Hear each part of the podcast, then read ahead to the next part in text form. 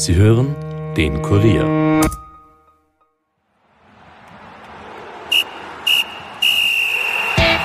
Es sind turbulente Tage für die beiden Top-Teams der Liga, Salzburg und den LASK. Erst das direkte Duell im Cup und nun wartet auf den LASK schon das Europa League-Duell mit Manchester United. Darüber spreche ich kurz mit dem Kollegen Andreas Heidenreich, der zuletzt ein spannendes Interview mit Ex-ÖFB-Teamspieler Martin Stranzl geführt hat. Was dieser über sein Engagement in Israel, seine Zukunft als Trainer und die Chancen des ÖFB-Teams bei der EM sagte, hört ihr in dieser Episode. Viel Vergnügen! Nachspielzeit, der Fußball-Podcast von und mit der Kurier Sportredaktion.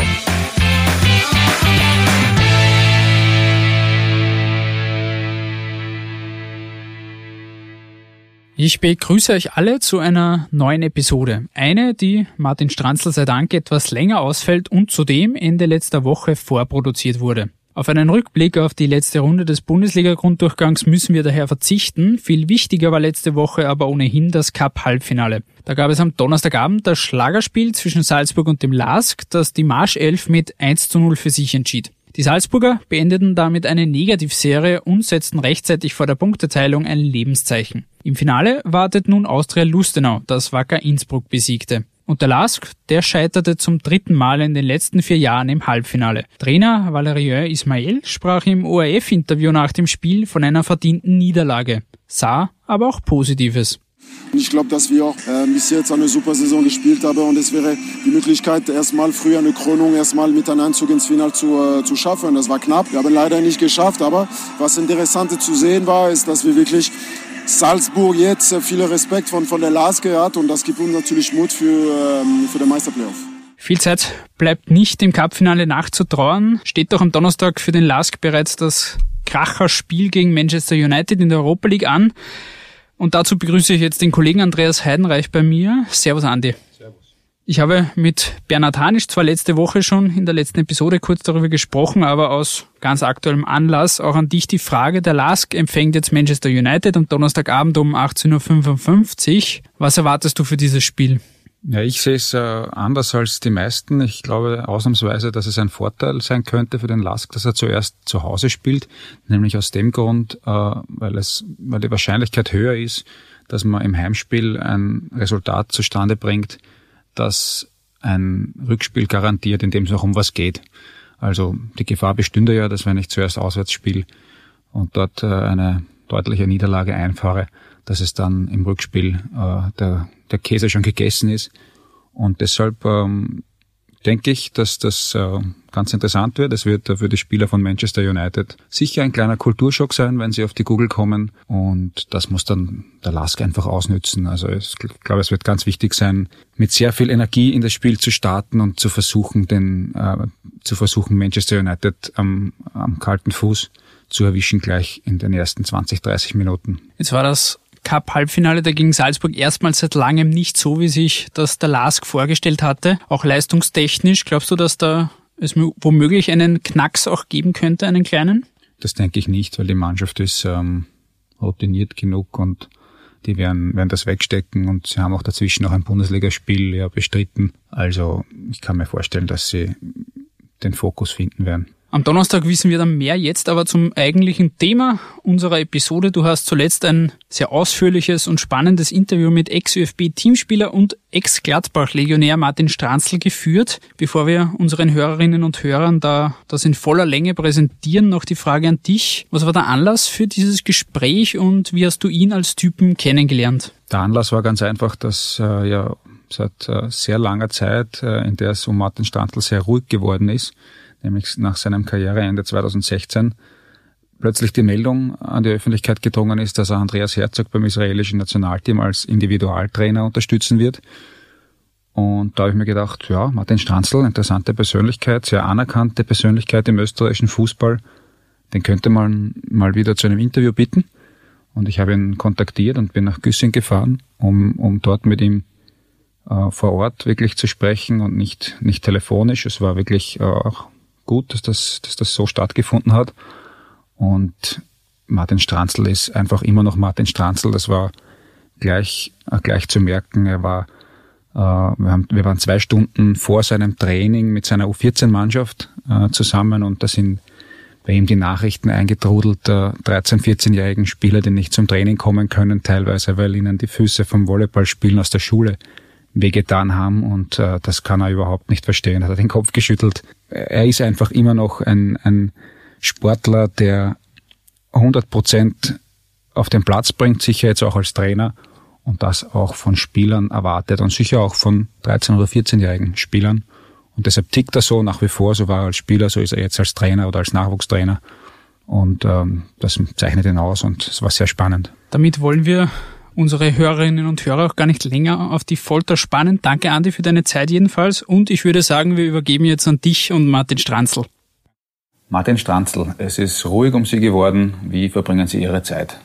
Stressfrei. Also ich bewusst auch, ich mache oder wenig Interviews gegeben, wirklich nur einige oder wenige ausgewählte Sachen und äh, mache viel äh, mit der Familie, viel zu Hause, viel Gartenarbeit, Haushalt, Fußballtraining mit Kids hier in Güssing und äh, ansonsten ja das Leben ein bisschen stressfrei genießen, gehe gerne und viel fischen und das ist halt Erholung pur für mich. Was fangen Sie? Ähm, bei uns am, am, am, am Stausee in Urbersdorf gibt's äh, Wels, Zander und Karpfen. Werden die Fische dann gegrillt oder werfen Sie sie wieder ins Wasser? Ne, die, die Zander nehme ich mit und die werden dann auch direkt zu Hause gemacht zum Essen.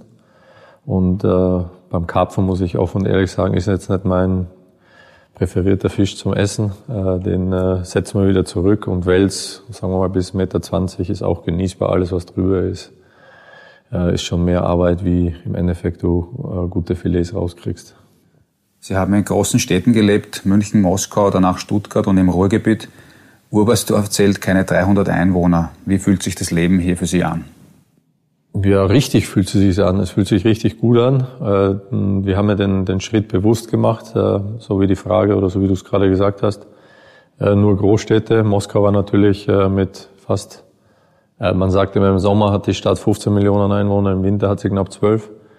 Ähm, hat natürlich alles getoppt, aber ansonsten wirklich immer nur in wirklich Großstädten gelebt und deswegen haben wir uns auch bewusst dafür entschieden, äh, zurückzugehen, äh, äh nach Hause, äh, die Ruhe zu genießen, die Idylle, die wir hier einfach haben. Ist, äh, ist wunderbar zum Erholen und auch für die, für die Kinder ist halt auch alles, muss man offen und ehrlich auch sagen, stressfreier. Aber wie alles im Leben hat alles seine Vor- und Nachteile. Natürlich ist man hier im Südburgenland von arbeitstechnischen Seite oder von der Wirtschaftskraft her natürlich da wieder ein bisschen eingeschränkt. Deswegen werden wir halt dann auch gucken, äh, inwiefern, was die Kinder in Zukunft planen oder vorhaben, wo sie sich hin verschlagen wird. Und, äh, aber aktuell fühlen wir uns natürlich sehr, sehr wohl. Was fehlt Ihnen vom Profifußball? Na, ähm, wenn überhaupt der Kabinenflair. Aber ansonsten eigentlich, eigentlich nichts, weil sich der Fußball auch sehr, sehr stark verändert hat in meinen Augen. Ist nicht mehr so, wie es, wie es früher war. Und, äh, aber wenn, wenn ich das so sagen kann, dann ist es sicherlich äh, die Kabinenatmosphäre. Das ist natürlich was ganz Spezielles und ähm, das ist ein, ein bisschen, aber ansonsten eigentlich nichts. Sie haben bei Borussia Mönchengladbach die U19 trainiert, jetzt in Güssing die U14. Die einen Spieler waren mitten in der Pubertät, könnte man sagen, die anderen kurz davor. Was unterscheidet die Jugendlichen von heute von jenen aus ihrer Generation? Ja, es hat sich sehr viel verändert, vor allem medientechnisch. Ne? Mit der, mit der Smartphone-Generation äh, oder mit den Smartphones hat sich natürlich sehr, sehr viel verändert. Ähm, die Jugendlichen hängen natürlich viel mehr jetzt an ihren Tablets oder Handys oder auch an den Playstation, wie es, wie es bei uns eigentlich war. Bei mir war es noch so, bin auch nach Hause gekommen, äh, die Schultasche zu Hause abgegeben und gleich mit den Freunden verabredet raus zum Fußballplatz und Fußball gespielt und wenn die Sonne untergegangen bist, bist nach Hause gegangen und hast äh, deine Hausaufgaben gemacht, hast gegessen und bist schlafen gegangen. Jetzt ist es halt alles alles äh, anders und die Prioritäten von den Kindern verschieben sich da. Mit denen muss man natürlich auch als Trainer äh, klarkommen und harmonieren. Man kann nicht immer sein, sein, sein Ich hernehmen und heranziehen im, im Trainingsbereich und sagen, ich habe das so gemacht, das müssen die anderen auch so machen. Das ist der falsche Ansatz. Aber nichtsdestotrotz hat sich doch äh, sehr, sehr viel verändert. Auch im, im Profibereich kann man das ja genauso ummünzen, dass viele eigentlich mehr im Social Media leben und sich äh, darstellen, wie sie eigentlich ihre Arbeit auf dem Platz verrichten. Und das finde ich halt irrsinnig schade. Und ich will halt unsere Generation dahin kriegen, dass sie eigentlich wieder weggehen von dem ganzen Thema und wirklich alles dafür geben, um ihre Wünsche oder ihre Ziele zu, zu erreichen. Wie machen Sie das als Vater, aber auch als Trainer? Ja, ich habe immer so einen lockeren Spruch drauf und sag, ja, wenn ihr zum Beispiel Playstation oder wenn ihr mit euren, eurem iPhone spielt, wie werdet ihr besser? Wie könnt ihr euch hochleveln, unter Anführungszeichen? Dann sagen sie ja, indem sie halt viel Zeit damit verbringen und äh, viel spielen. Sage ich ja, genau dasselbe Prinzip trifft auch auf Fußball zu. Je mehr Zeit ich in Fußball investiere, je mehr, mehr ich trainiere, je mehr ich mich damit beschäftige, umso besser, umso besser werde ich. Ne? Umso besser oder umso mehr Gegner kann ich im Endeffekt schlagen. Und das ist eigentlich immer, immer so ein bisschen, das funktioniert dann ein paar Tage ganz gut wieder, wo die Fokus dann wieder aufs Fußballtraining ist. Aber es ist natürlich, äh, ja, ähm, wir bewegen uns jetzt in einem, einem Bereich in der Jugend, wo man jetzt speziell auch hier im Südburgenland noch nicht davon reden kann, dass es irgendwo in die Richtung professionellen Sport geht, sondern wir versuchen die Jungs da oder ich auch so auszubilden, äh, dass wenn ein jedem Kind im Endeffekt die Möglichkeit zu geben, dass, dass die Basis so auszubilden, dass wenn ein Talent wirklich dabei ist und es später mal in die Akademie geht oder äh, entdeckt wird, dass wirklich die Basis da ist, dass sie wirklich äh, gut ausgebildet sind und sich da auch dann auch zurechtfinden können. Wie bewegen Sie sich selbst in der Welt von Social Media? Äh, ich war aktiv, dann habe ich mal ein Jahr lang komplett alle, alles offline geschalten und jetzt in letzter Zeit habe ich es wieder aktiviert, um einfach auch ein bisschen mehr Kontakt wieder zu ehemaligen Mannschaftskollegen oder Freunden aus, aus Deutschland äh, zu haben. Und ich nutze es eigentlich nur noch, nur noch dafür. Sie werden demnächst Israels Nationalteam von Teamchef Andreas Herzog als Videoanalyst und Individualtrainer für die Defensive unterstützen. Wie ist es dazu gekommen? Oh ja, das ist ähm, ja, ich habe mit Andy Herzog habe ich schon immer auch nach nachdem wir gemeinsam in der Nationalmannschaft gespielt haben, haben wir immer Kontakt gehabt der ist nie wirklich abgerissen und äh, ja, er hat mich dann auch schon mal kontaktiert letztes Jahr, als er in Israel oder angefangen hat, wie es aussieht, ob ich mir das mal vorstellen kann. Und äh, damals muss ich sagen, sind wir gerade nach Österreich wieder zurückgekommen und äh, ich wollte einfach auch ein bisschen mehr noch die Ruhe und ich wollte auch nicht den, den Reisestress ganz einfach wieder haben und äh, deswegen habe ich damals noch abgesagt und äh, jetzt war es so, dass er mich wieder kontaktiert hat und jetzt sind nochmal, also noch Playoff-Spiele und, äh, und äh, der Zeitrahmen ist jetzt mal überschaubar für die nächste Zeit und ähm, fand das Thema nochmal spannend. Ich habe mir viele Spiele von der Mannschaft angesehen und ähm, ist natürlich einiges zu tun, aber auf der anderen Seite natürlich irrsinnig spannend. Auch wieder das Land ist spannend, die Spieler und äh, mit Andi zusammenzuarbeiten ist natürlich auch ein, ein tolles Thema und äh, so ist das Ganze irgendwo mal ins Laufen gekommen. Ich habe dann mal die ein oder andere Videoanalyse für ihn gemacht und äh, ja, jetzt letzte Woche haben wir uns dann in Israel, in Tel Aviv mal getroffen, haben mal ein Mannschaftstraining gemeinsam gemacht mit den einheimischen Spielern und am 15. März treffen wir uns dann wieder für den nächsten Lehrgang zur Vorbereitung für, für das Spiel gegen Schottland. Welche Erkenntnisse haben Sie aus Ihren Videoanalysen gewonnen?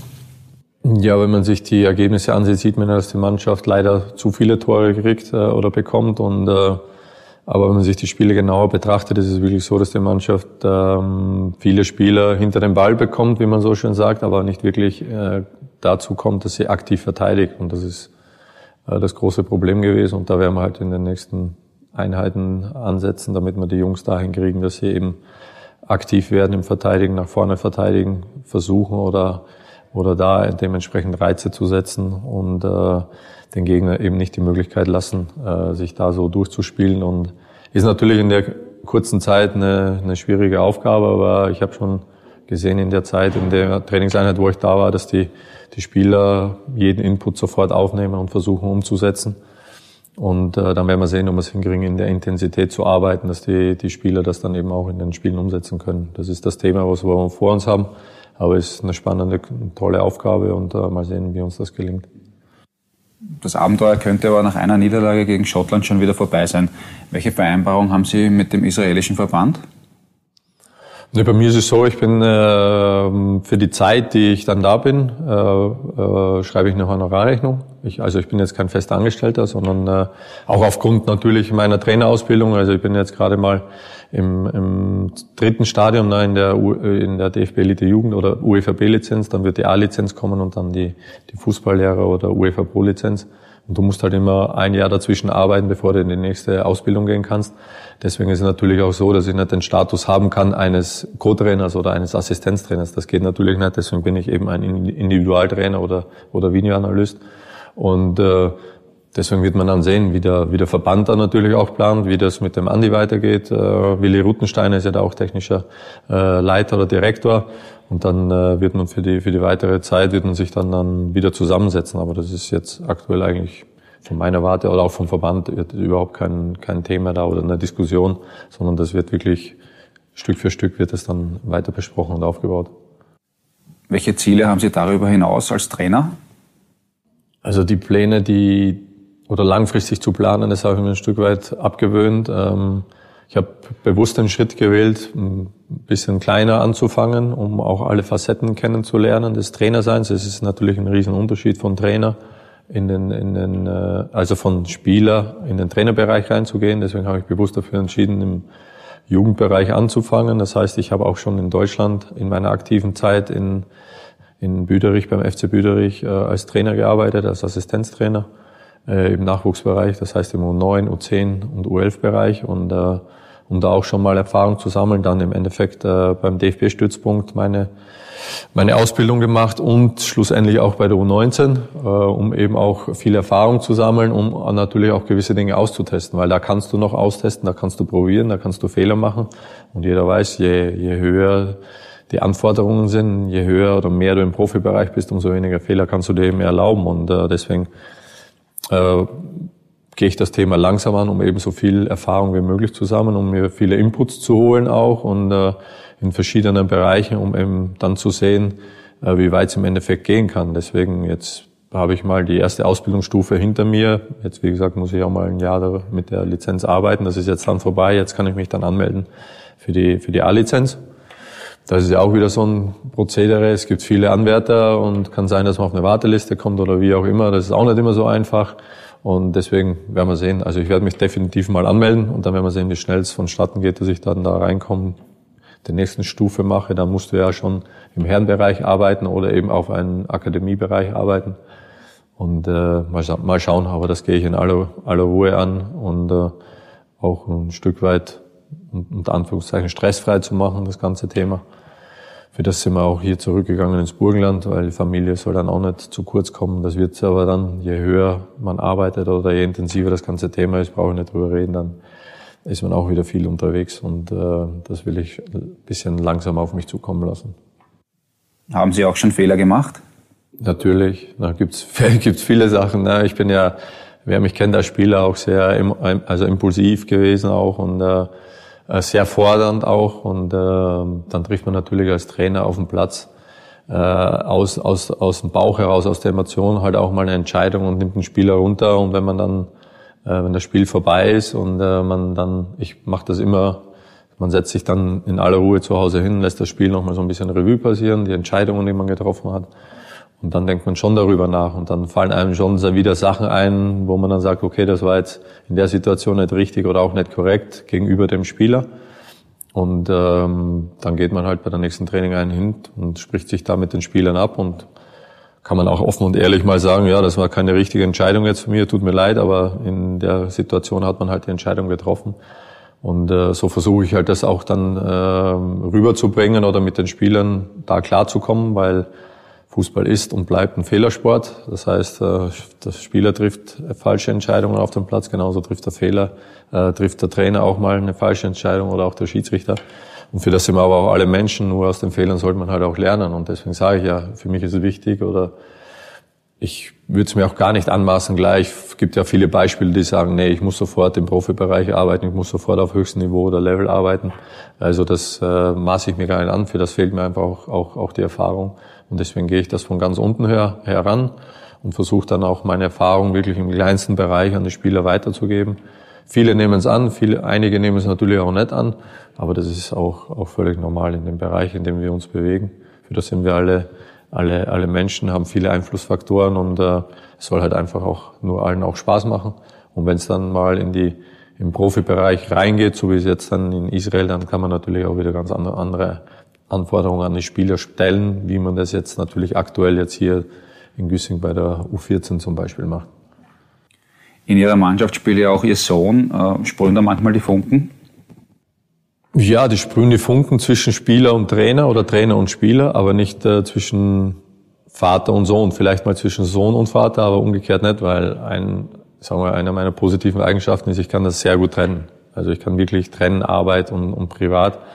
Und äh, für einen Sohnemann ist es natürlich irrsinnig schwierig oder schwieriger. Und äh, ja, da hat er auch schon einige Erfahrungen gesammelt oder hat es dann auch gesehen in Deutschland, wo ich bei der U19 gearbeitet hat, weil er bezieht halt vieles immer auf sich. Ja, äh, jedes Wort, was fällt oder Kommando, das von außen kommt oder jede Anweisung oder Kritik oder Lob äh, wird immer auf, auf sich, auf ihn gleich umgemützt. Aber da hat er halt auch mal gesehen, wenn er außen zuguckt, wenn ich mit, mit anderen Mannschaft arbeite, dass es eigentlich egal ist, wie der Spieler heißt. Es geht wirklich nur rein um die Mannschaft. Es geht um, um die Spieler, um die Entwicklung und um den Erfolg und um die Spieler besser zu machen und nichts anderes. Und das ist natürlich für einen äh, zwölf oder jetzt bald 13-Jährigen natürlich äh, schwieriger nachzuvollziehen oder zu verstehen, wie jetzt 19, 20 oder 21 Jahre oder so wie bei mir, ich werde jetzt bald 40, ist das wieder was anderes. Ne? Und äh, für ihn ist es nicht so einfach, glaube ich, oder weiß es auch mittlerweile, aber für mich ist das kein Problem. Ich äh, versuche ihn da zu unterstützen, seine Ziele zu verwirklichen. Aber im Endeffekt ist es mir eigentlich äh, egal, was er macht oder was er mal werden will. Hauptsache, er macht es wirklich mit, mit, äh, mit 100 Prozent Einstellung und Leistungsbereitschaft. Dann wird er seine Ziele auch erreichen, aber das sage ich auch allen anderen Spielern, mit denen ich zusammenarbeite. Und äh, alles andere, wenn man nur mit 50 oder 60 oder 70 Prozent arbeitet, dann hat man halt äh, in der aktuellen Zeit äh, keine Chance mehr. Was ist Ihr Sohn für ein Spieler? Er ist ein defensiver Mittelfeldspieler. Er hat ein sehr, sehr gutes Auge, ein gutes Passspiel, läuferisch gut und äh, überrascht uns natürlich auch ab und zu immer wieder, wie er jetzt gewisse Situationen einfach gesehen hat. Da sieht man halt, dass er ein gutes Talent in dem Bereich hat, aber gutes Talent alleine reicht nicht. Er muss halt sich halt immer wieder äh, im Training oder auch in den Spielen an die Grenzen gehen. Und da ist halt genauso für ihn schwierig wie auch für seine Mitspieler in dem Altersbereich, weil sie ja jetzt auch ein Stück weit in die Pubertät reinkommen oder auch schon sind und natürlich dann auch viele andere Einflussfaktoren eine Rolle spielen, wie halt nur, nur der Fußball. Ganz interessant, bei der Position gibt es also schon Parallelen zwischen Vater und Sohn. Sie haben ja in jungen Jahren auch selbst im defensiven Mittelfeld gespielt. Ja, ich habe defensiv Mittelfeld gespielt, Verteidiger und äh, ja, ähm, da gibt es schon Parallelen, ja. Aber eher muss ich sagen, also wenn äh, ich schon diesen Stand gehabt hätte, wie, wie er den aktuell jetzt hat, glaube ich, äh, wäre ich auch in meiner Karriere vielleicht noch ein bisschen weitergekommen und äh, deswegen tut's einem natürlich dann immer wieder im Herz weh, wenn die Jungs oder so wie bei ihm auch dann einmal meint, es geht halt nur mit 50 oder 60 Prozent und dann gibt's halt auch mal äh, wieder einen Tadel, jetzt nicht nur vom Trainer, sondern auch von gegnerischen Mannschaften, weil man dann halt mal Tore kriegt oder verliert. Und dann muss halt mal wieder der Reset-Knopf gedrückt werden. Aber das ist, ist, ist halt so. Das war bei uns früher auch mal so und deswegen mal gucken, in welche Richtung das es geht. Verfolgen Sie auch den Profifußball in Österreich? Ähm, teilweise, ja. Also jetzt, ich bin nicht so, dass ich mich am Wochenende immer hinsetze und dann die Spiele angucke, sondern ähm, ausgewählte Spiele schaue ich mir dann an. Ab und zu wäre ich dann halt mal wieder enttäuscht, dann ärgere ich mich wieder und sage mir wieder, warum hast du das jetzt wieder angeguckt? Aber ja, Nationalmannschaft natürlich habe ich die letzten Spiele dann auch wieder verfolgt. Äh, österreichische Liga muss ich ehrlich sagen, ein Stück weit weniger. Deutsche Bundesliga mehr und auch die, die englische Premier League auch ein, ein Stück weit mehr. Was kann Sie enttäuschen? Was mich enttäuschen kann, äh, ich, mich enttäuscht einfach, äh, wenn man dann die Spiele anguckt und man das Gefühl hat, dass äh, die Spieler nicht wirklich mit 100% Leidenschaft oder Engagement bei der Sache sind, sondern ich habe dann immer teilweise das Gefühl, dass sie mit dem Gedanken, mit dem Kopf eigentlich irgendwo anders schon sind, wie eigentlich auf, auf dem Platz. Und das ist für mich dann immer, weil ich musste mir in meiner Karriere oder in, in meinem Fußballerleben alles immer sehr, sehr hart erarbeiten. Und äh, ich weiß, was das bedeutet, auf vieles oder alles zu verzichten äh, in, in der Privatzeit, als Kind auch oder als Jugendlicher. Und dann tut's mir eigentlich immer wieder im Herzen, wenn ich dann Spiele angucke, äh, die Spieler, die es eigentlich geschafft haben und dann äh, eben ab und zu immer wieder sehe, dass da eigentlich dieser, dieser letzte Schliff, dieser letzte Wille, dieser letzte, letzte Biss im Endeffekt fehlt, um, um erfolgreich zu sein. Und das finde ich halt dann immer wieder schade. Woran könnte das liegen? Ja, da sind wir wieder bei dem Thema. Viele leben halt nach wie vor, also nach wie vor unter Anfang, leben halt in ihrer Social Media Zeit, wenn man sieht, äh, wie viele Spieler halt tagtäglich Posts absetzen oder, oder irgendwas veröffentlichen und dann weiß man eigentlich auch irgendwo, dass, dass die Gedanken nicht fokussiert sind da auf, auf dem Platz, wenn man noch kurz vor dem Spiel irgendwo ein Selfie mit postet oder irgendwas. Ne? Und natürlich spielt auch eine Geld eine Rolle. Ist auch so, wenn man mit jungen Jahren schon so viel Geld bekommt, wie es jetzt aktuell im Umlauf ist, dann äh, ist es natürlich auch irrsinnig schwierig, damit umzugehen. Beim ein kleines Beispiel zu meiner Zeit. Damals äh, waren vielleicht ein, zwei unter 20-Jährige im Kader, der Rest war zwischen 28, 32, 34 Jahre alt. Und wenn man sich das jetzt anguckt, ist es eigentlich umgekehrt. Ne? Also du hast vielleicht zwei, drei, vier Spieler mit über 30, alles andere ist darunter. Und früher war es auch so, dass du deinen ersten richtig guten Vertrag vielleicht mit 25, 26 unterschrieben hast und jetzt ist es halt ein Top-Talent und äh, dann wollen viele Vereine den Spieler haben und automatisch schaukeln sie sich hoch und dann werden, kriegen die Spieler halt irrsinnig viel Geld bezahlt. Ne? Das bringt halt die aktuelle Marktsituation mit sich, die wirtschaftliche Situation und das ist natürlich für die Spieler auch nicht einfach damit umzugehen. Ne? Und äh, das ist halt die Schwierigkeit, in der wir aktuell ganz einfach auch leben. Wie könnte man da dagegen steuern? Ja, ist immer so leicht dahergeredet. Ne? Also ich würde schon sagen, dass man äh, es besteht überhaupt kein Bedarf, dass man die Handys in der Kabine irgendwo herumliegen hat, sondern jeder hat, oder ich kenne es von meiner Zeit aus, da gibt's draußen ein Postfach, dass man die Handys da abgibt. Wenn irgendwas Wichtiges ist, kann man am Verein anrufen. Und vom Verein, die, die Assistentin oder Assistent kommt runter und kann den Spieler jederzeit kontaktieren und Bescheid sagen. Und alles andere kann man nach dem Training regeln oder vorher. Nichts, nichts glaube ich, ist so wichtig, äh, dass man permanent irgendwo sein Handy dabei haben muss oder beim Mannschaftsabend sind die Spieler nur noch mit einem Handy unterwegs. Also das finde ich halt halt schade. Aber wie kann man dagegen wirken? Ne? Das ist nimmt man sie ihnen weg, weiß man, wie das ab und, ab und zu schnell geht, dann spielen die Spieler halt schlecht oder schießen sich auf den Trainer ein, sagen, mit dem wollen wir nicht arbeiten, schließen sich zusammen. Und wenn der Verein dann äh, nicht so zu, hinterm Trainer steht, dann hat man auch wieder ein Problem. Ne? Also das ganze Thema ist natürlich nicht so einfach äh, anzupacken, das muss man auch und ehrlich sagen. Aber ja, wenn man sage, wenn man in der Kindheit damit anfängt, da gewisse Regeln einzuführen, glaube ich, dann ist es obenhin natürlich auch einfacher für die, jetzt nicht nur im Fußball, es ist in der, in der anderen Arbeitswelt ja genauso. Was trauen Sie dem ÖFB-Team bei der Europameisterschaft zu? Nach einem schwierigen Start haben sie sich äh, wirklich gefangen und, und nicht nur gute Ergebnisse erzielt, sondern auch einen tollen Fußball auch gespielt. Ähm, wenn diese, dieser Zusammenhalt, der jetzt aktuell augenscheinlich ist, da ist und dabei bleibt mit dem Engagement, die sie, die sie, die sie darlegen, dann glaube ich, äh, könnte es eine, eine recht erfolgreiche Zeit werden, weil es, weiß gar nicht, ob es schon jemals so viele Legionäre in einer Nationalmannschaft gegeben hat wie jetzt in den letzten zwei, vier Jahren.